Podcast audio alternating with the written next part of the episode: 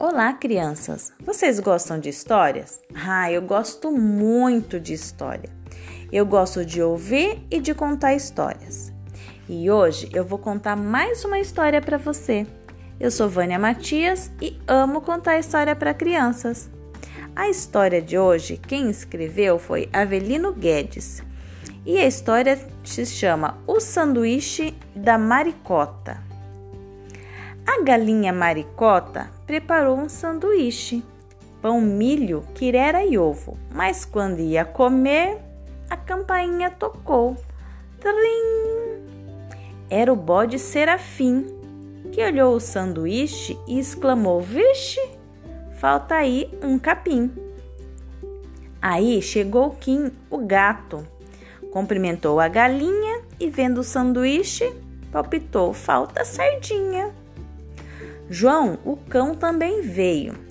Com seu jeito de bom moço e educado, sugeriu: coloque nele um bom osso. Sempre zumbindo e agitada, chegou a abelha Isabel. Olhou esquisito o sanduíche, melhora se puser meu.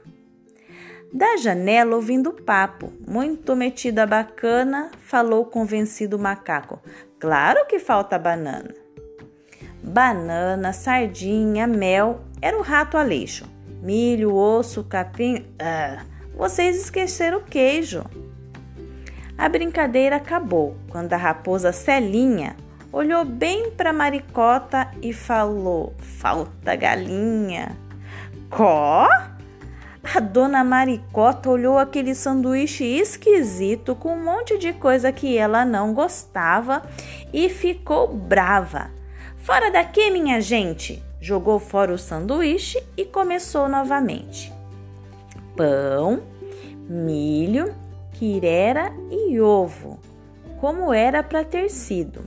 Quem quiser que faça o seu com o recheio preferido.